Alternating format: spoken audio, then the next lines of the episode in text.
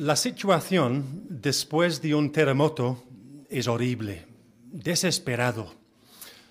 Muchas veces hay gente incluso excavando con sus propias manos, buscando la gente.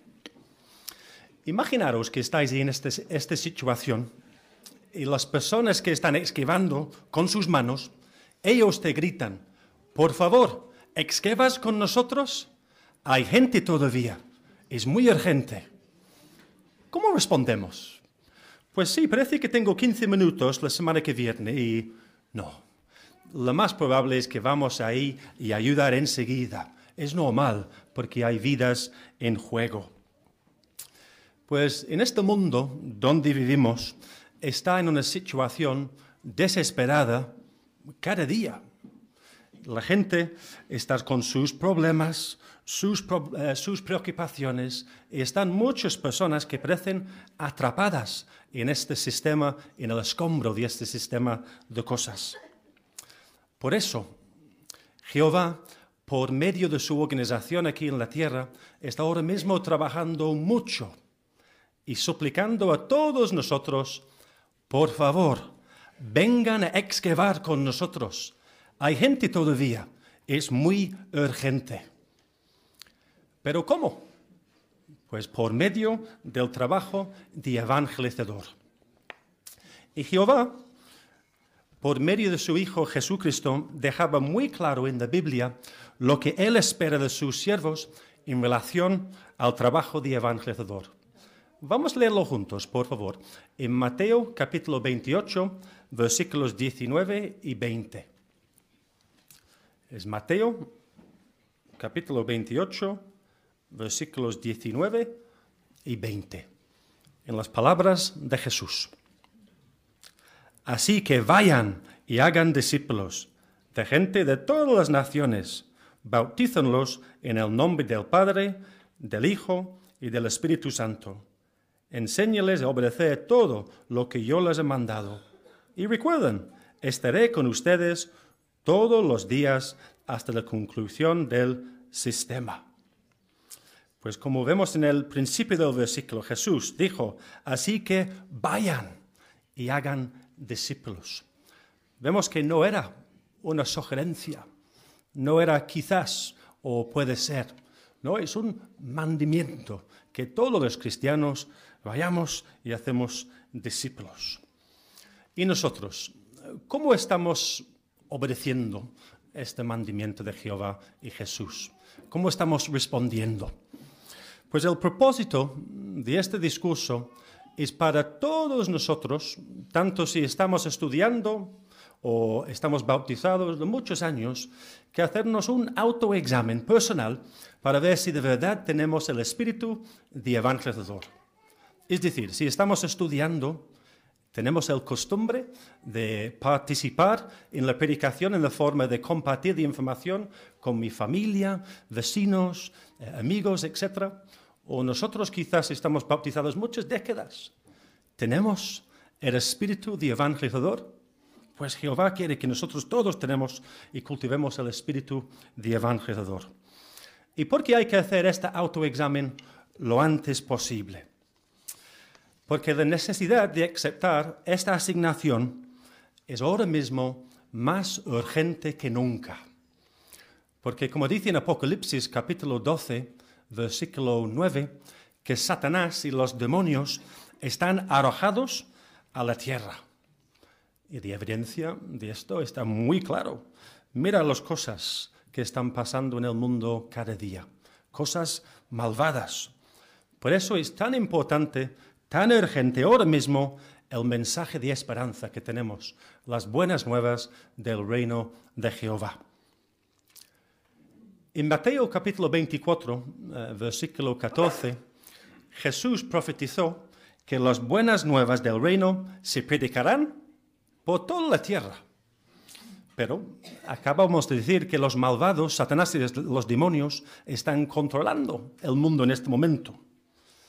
Los malvados, como Satanás y los demonios, podrán invalidar esta profecía para que no se cumpla. Entonces, no. ¿Qué va? ¿No? La predicación sí, las buenas nuevas sí se predicarán en toda la tierra, seguro. ¿Por qué podemos estar tan seguros? Porque está involucrada algo muy importante, la soberanía de nuestro gran Dios Jehová. Por eso Jesús defenderá al lado de Jehová hasta alcanzar el triunfo total. ¿Y cómo lo hará Jesús? ¿Cómo está organizado? Pues en Apocalipsis, eh, capítulo 14, eh, versículo 6, dice que en el cielo hay muchos ángeles colaborando con Jesús para dirigir la difusión del Evangelio por toda la tierra. Y podemos decir que están haciendo un trabajo maravilloso. ¿Qué equipo tiene Jesús? Ahí en el cielo hay Jesús y millones de ángeles colaborando con Él. Esta es la organización celestial. Y aquí en la tierra, también, muy, pero muy impresionante. Hay más que ocho millones y medio de evangelizadores sirviendo aquí en la tierra, con el esclavo fiel y prudente. Tanto hombres y mujeres, tanto niños y mayores, sirviendo en el gran ejército de Jehová. Y merece mucho encomio todos que están participando en esta obra tan importante. Es una forma muy extraordinaria de cumplirse la profecía en Mateo 24, versículo 14. Y más profecías están cumpliendo hoy en día con la predicación. Otra profecía muy interesante en Salmos 110, versículo 3. Vamos a leerlo juntos, por favor. Salmos 110, versículo 3. Es otra profecía que está cumpliendo hoy en día. Salmos 110, versículo 3. Dice, tu pueblo se ofrecerá voluntariamente el día en que dirijas a tus fuerzas militares, en espléndida santidad desde el amanecer. Tienes un batallón de jóvenes como gotas de rocío. Interesante como hemos hablado, hay muchos voluntarios en el pueblo de Jehová hoy en día. Y el parte B del versículo es muy interesante. Un batallón de jóvenes como gotas de rocío. ¿Por qué como gotas de rocío? Es muy interesante, ¿no? Gotas de rocío. Pues gotas de rocío son refrescantes, sostienen la vida y también son muy numerosas. Por eso, es una muy buena descripción del ejército de evangelizadores que tiene Jehová hoy en día en la tierra. Podemos decir que ahora mismo en la tierra podemos decir que como una lluvia de ocho millones de gotas de rocío, el pueblo de Jehová está cubriendo la tierra, refrescando a la gente con buenas noticias de la Biblia. Y esta gran proclamación proseguirá hasta el fin de este inicuo sistema de cosas. Por eso es tan, tan importante, tan urgente, porque ahora mismo estamos viviendo en los últimos días. ¿Y qué razones de gozo tenemos nosotros para formar parte de algo tan importante, algo tan grande? Es un grandísimo honor, un grandísimo privilegio que todos tenemos. Hemos hablado de 8 millones y medio de gotas de rocío como organización. Y nosotros, como una individual gota de rocío, ¿cómo está nuestro espíritu de evangelizador? Pues otra pregunta, ¿qué es exactamente el espíritu de evangelizador? ¿Es un número de horas? ¿Una cuestión de horas para tener el espíritu de evangelizador? No sé, tenemos que predicar mil horas cada año para tener el espíritu de evangelizador o 30 al mes o 840 al año. No. El espíritu de evangelizador no tiene nada que ver con horas. Lo que significa es que la predicación es nuestra prioridad en la vida. Eso es el espíritu de evangelizador. Repetimos este punto porque es clave en el discurso. ¿Qué es exactamente el espíritu de evangelizador? Significa que la predicación es nuestra prioridad en la vida. Estamos hablando menos, estamos hablando más intensidad, es más importante que cantidad. Porque todos tenemos nuestro propio motor, podemos decir. Todos tenemos nuestra propia capacidad y tenemos que hacer a 100% de acuerdo con nuestras propias posibilidades. Para ilustrar este punto, imaginaros que hay dos motos. ¿Cuál de estos dos motos tiene el espíritu de evangelizador? Pues los dos motos tienen que subir una cuesta. Y la primera moto es una de esas motos muy grandes. Y sube la cuesta muy rápido y muy fácil. Súper fácil. Y después hace un poco más incluso. Pero después se para. Y hay mucho más en el tanque, pero se para ahí. Segundo moto. Estas motos chiquititas, de 50. En mi país nos llaman estas motos secadores de pelo, por el ruido que hacen. Y están subiendo la cuesta, está a tope, muy lento, muy lento, hasta llegar hasta arriba de todo. Y después se para. ¿Por qué? Porque no hay más en el tanque. ¿Cuál de los dos tiene el espíritu de evangelizador? La respuesta es obvia, ¿no? Es la chiquitita, porque está haciendo todo lo que puede con su propia capacidad, de acuerdo con su propio motor, a 100%. Y eso es el espíritu de evangelizador. Y no es fácil tener este espíritu, porque estamos viviendo en la época de historia humana en que reina mayor el egoísmo. Y hay mucha propaganda satánica hoy en día, que seamos bondadosos con nosotros mismos en este mundo en el paraíso no, en este mundo. Trampa. Y tenemos que tener mucho cuidado. Pero por medio de la motivación más grande que hay, que es nuestro amor por nuestro gran Dios Jehová, nos impulsa a rechazar el espíritu de egoísmo y a cultivar el espíritu desinteresado de evangelizador. Sabiendo que la predicación es el trabajo más importante que hay con diferencia. ¿Por qué? Porque la vida de las personas está envuelta. Pero, ¿cómo sabemos si nosotros tenemos el espíritu de evangelizador o no? ¿Y cómo podemos mejorar? Porque como seres humanos imperfectos siempre hay un hueco para mejorar. Pues vamos a analizar dos excelentes ejemplos de evangelizadores en la Biblia y así nosotros podemos comparar nuestro espíritu con el de ellos. Pues vamos a empezar con lo mejor de los evangelizadores que estaban en la tierra, Jesucristo. Era su prioridad en la vida. Tenía el espíritu de evangelizador. Vamos a leer un par de versículos ahora que, donde Jesús dio instrucciones específicas a sus discípulos pero también nos aplica a nosotros también. vamos a leer juntos, por favor, Mateo capítulo 5, versículos 14 y 16. Es Mateo capítulo 5, versículos 14 y 16. Jesús dijo, Ustedes son la luz del mundo.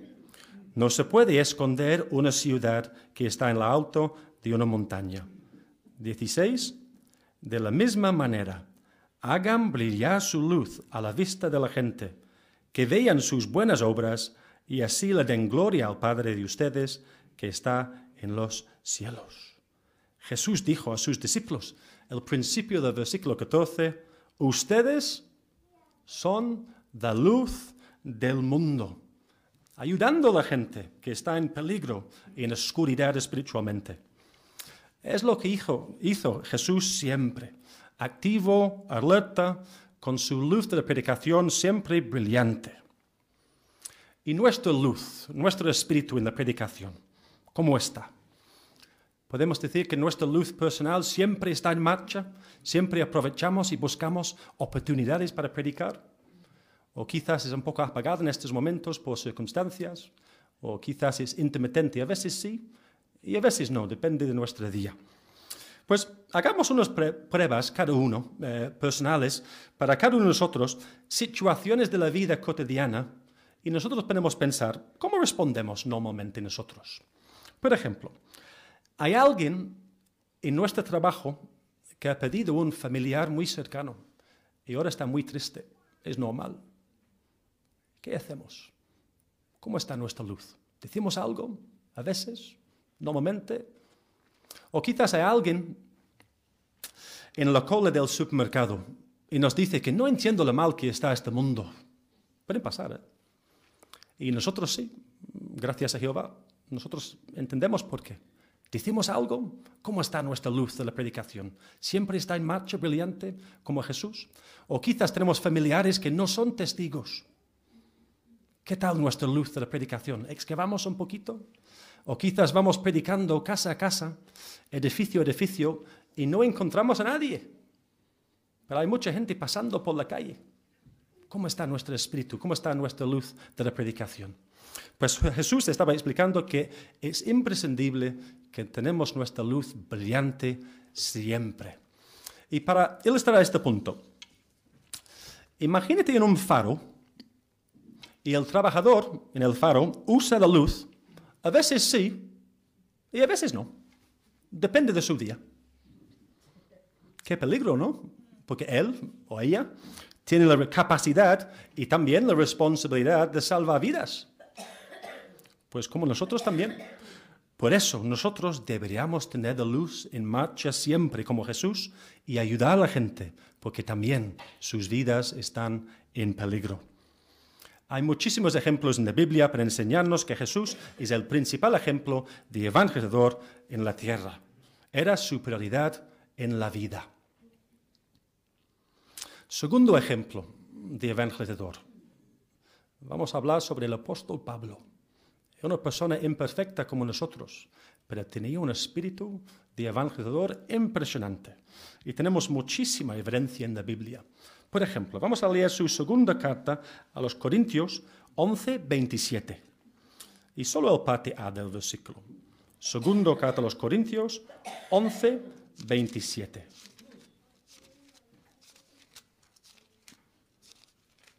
Y solo el principio. 11, 27. He trabajado sin descanso y con mucho esfuerzo. En, esta, parte, este se refiere a la labor manual que hizo el apóstol Pablo para sostenerse en su ministerio.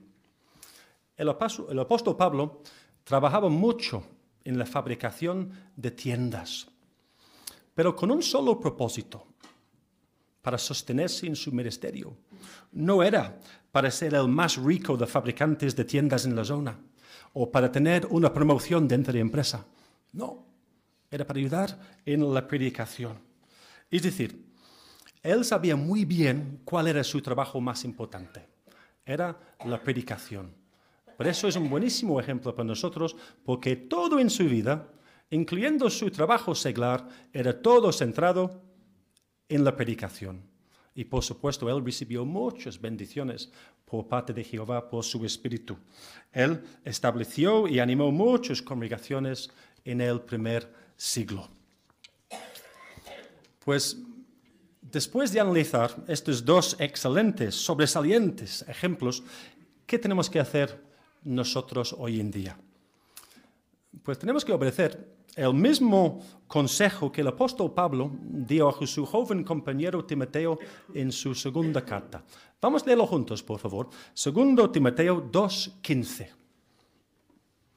Segundo carta de Timoteo 2.15. Segundo Timoteo 2.15. Y aquí un poquito de contexto antes de leer el versículo. Cuando Pablo escribió esto a Timoteo, Timoteo era joven y era muy ocupado con mucha responsabilidad en la congregación. Vamos a ver el consejo del apóstol Pablo para Timoteo 2.15. Haz todo lo posible para presentarte ante Dios como alguien aprobado, un trabajador que no tiene que avergonzarse, que maneja la palabra de la verdad correctamente. Esta expresión, el principio del versículo, es muy interesante. Haz todo lo posible. Se traduce de un término griego que significa hacer más. En otras palabras, Pablo le estaba diciendo a Timoteo, para que tener la aprobación de Jehová, tenía que incrementar su actividad a pesar de que ya llevaba una pesada carga de responsabilidad en la congregación. Pero ¿cómo? Parece imposible. Pero a veces en la vida, situaciones que parece imposible puede ser muy posible si tenemos motivación. Y nosotros tenemos una gran motivación. Y, y voy a ilustrar este punto con mi propia experiencia en mi juventud con pasta de dientes. Cuando yo era niño, cuando el pasta de dientes llegaba a este momento, yo siempre estaba a punto de tirarlo en la basura. Pero mi madre, no, no, no, hijo. Podemos usar esta pasta de dientes para dos o tres días más. Y para mí parecía imposible. Pero como casi siempre con nuestras queridas madres, tenía toda la razón. Con unos ajustes aquí. Os suena, ¿no? Unos ajustes ahí, incluso unos cortes ahí, hemos sacado provecho de algo que parecía imposible. Punto de ilustración. Es que nosotros a veces podemos ver nuestras vidas y pensar que es imposible exprimir más tiempo en la predicación. Pero quizás con unos ajustes, quizás pensamos, pues me voy a hablar con mi jefe a ver, después de hacer los cálculos, a ver si trabajamos un poco menos. O quizás en vez de predicar dos horas, voy a predicar tres y llegar a la casa un poco más tarde. O quizás voy a aprovechar el transporte público para predicar, etc. Unos ajustes. O quizás hasta unos cortes. Quizás pensar, pues me voy a dedicar menos tiempo a televisión, páginas sociales, correo electrónico, etc. Y más tiempo a la predicación. El punto es, lo que parece imposible muchas veces en la vida puede ser muy posible si tenemos motivación. La motivación de mi madre, dinero. Nuestra motivación muchísimo más grande, nuestro amor por nuestro gran Dios Jehová. Lo que estamos hablando es el buen uso de nuestro tiempo, aprovechar nuestro tiempo. Tenemos un dicho en inglés que dice, no preguntas el tiempo a dónde se ha ido. No. Tú mandas el tiempo a dónde va. Control de nuestro tiempo. Y cuando Jesús dijo, vayan, no era esperar unos años y después ir. Y cuando el apóstol Pablo dijo a, Timoteo, haz todo lo posible, no era en unos años. Por eso es muy importante que no caigamos en la trampa. La trampa de esperar a circunstancias perfectas para hacer más en la predicación. Quizás, no sé, en un par de años, cuando tenemos la hipoteca pagada, o quizás con los niños, o cuando mi salud, estamos esperando para algo que no viene en este sistema de cosas. Circunstancias perfectas no existen ni existirá en este sistema de cosas. Para eh, eh, esperar circunstancias perfectas, para llegar a este punto, es como esperar en una parada de autobús para coger un avión. Es que no viene. Y circunstancias perfectas tampoco viene en este sistema de cosas. Así que estamos todos animados a aprovechar nuestras circunstancias imperfectas. ¿Qué os parece en estas circunstancias? Un hermano casado con tres hijos y una hermana menos válida. Quizás podemos pensar que no son circunstancias ideales para tener el espíritu de evangelizador. Sin embargo, unas experiencias de nuestras publicaciones. Anciano, casado con tres hijos, David González empezó a servir de precursor cuando era joven y soltero. Después fue precursor especial con su esposa hasta que tuvieron, tuvieron familia. Ahora él, su esposa y una de sus hijas son precursores regulares. Y además de atender la responsabilidad que se pone tener tres hijos, ser de anciano y sustituto del superintendente de circuito. ¿Cómo lo logra? La respuesta dice que lo ha pedido hacer sacrificando algunas cosas materiales innecesarias y, como hemos hablado antes, siguiendo un buen horario. Qué buen ejemplo. Anciano casado con tres hijos. Próximo ejemplo. Nuestra querida hermana Sabina Hernández de Panamá. Qué ejemplo, nuestra hermana. Nació menos válida, no puede ni caminar. Ella escribe cartas en la predicación con el boli en su boca. Y hemos hablado sobre ella bajo el título ¿Cuándo podría ser precursor auxiliar? Él lo hizo. Recordamos el vídeo en la reunión con el título que fue de reacción de los hermanos en su congregación. El vídeo, el título era, si Sabina puede, los demás podemos también. Emocionante, tremendo ejemplo de nuestra querida hermana. Estos muy buenos ejemplos dan prueba que este dicho es correcto, que es mucho mejor que nuestro deseo controle nuestras circunstancias, que nuestras circunstancias controle nuestro deseo. Es mucho mejor. Hay que sacar el mejor provecho de nuestras circunstancias imperfectas.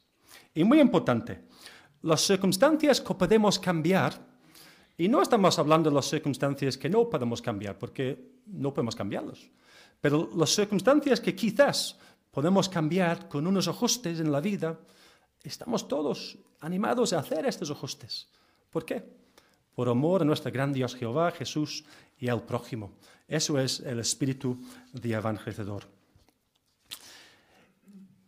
En visto que el tiempo apremia, estamos en los últimos días, Jehová, por medio del esclavo fiel, no solo está animando a las personas a dedicarse a Él y bautizarse, sino también destacando el privilegio de participar de lleno en la obra evangelizadora.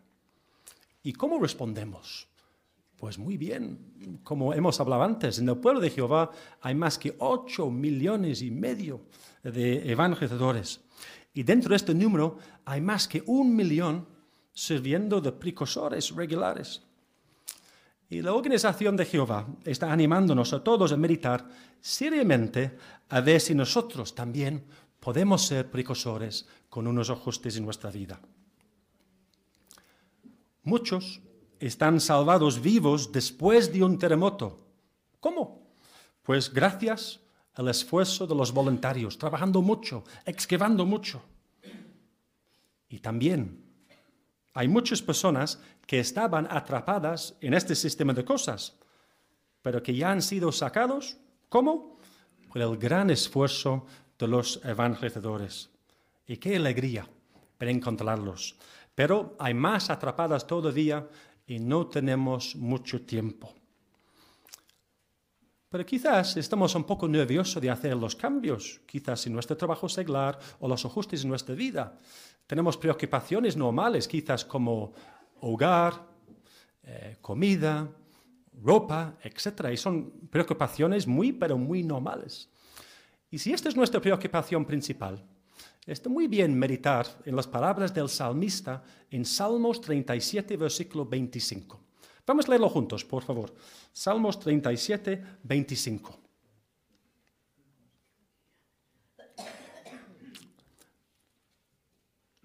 Salmos 37, 25.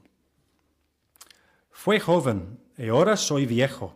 Y aquí es el punto. Pero nunca ha visto un justo abandonado, ni, ni a sus hijos buscando pan. Nunca un siervo, siervo fiel a Jehová abandonado, jamás buscando pan. Es la voluntad de Jehová que todos tenemos el espíritu de evangelizador. Por eso es una garantía que Jehová nos sostendrá. Y cuando comparamos una carrera en este sistema de cosas y lo comparamos en una carrera en el servicio de Jehová, podemos decir que no hay comparación. Porque como evangelizadores vamos a tener lo mejor. Vamos a tener el mejor horario. Es muy flexible. Vamos a tener los mejores compañeros del trabajo, nuestros queridos hermanos en las congregaciones, las mejores escuelas, la mejor satisfacción del trabajo, la mejor seguridad de trabajo el mejor sueldo, la mejor junta directiva, el mejor jefe. Los mejores siguen y siguen en el servicio de Jehová. ¿Pensáis que es una asignación que vale la pena solicitar? Absolutamente que sí. Incluso este no es trabajo. Es un honor, es un grandísimo privilegio servir con nuestro gran Dios Jehová.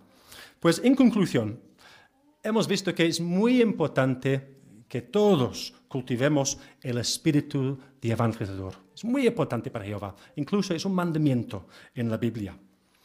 Y hemos visto también que la obra de evangelizador es el trabajo más importante que hay hoy en día y con diferencia. Y hemos visto también que es muy urgente porque estamos viviendo en los últimos días ya. Y hemos visto que el espíritu de evangelizador no es una cuestión de horas. Significa que la predicación es nuestra prioridad en la vida. Intensidad, 100% de acuerdo con nuestra propia capacidad, nuestro propio motor. Y hemos visto de importancia que todos hacemos un autoexamen lo antes posible, sin esperar a circunstancias perfectas que no vienen en este sistema de cosas. Y hemos visto que Jehová nos sostendrá. Es una garantía. Así que que todos respondemos con todo el corazón a la súplica urgente de Jehová, Jesús y los ángeles. Por favor, vayan y hagan discípulos. Por favor, vengan a excavar con nosotros. Hay gente todavía, es muy urgente. Sí, continuemos teniendo de predicación el enfoque de nuestras vidas. Es lo que quiere Jehová. Por eso, nunca jamás vamos a arrepentirnos.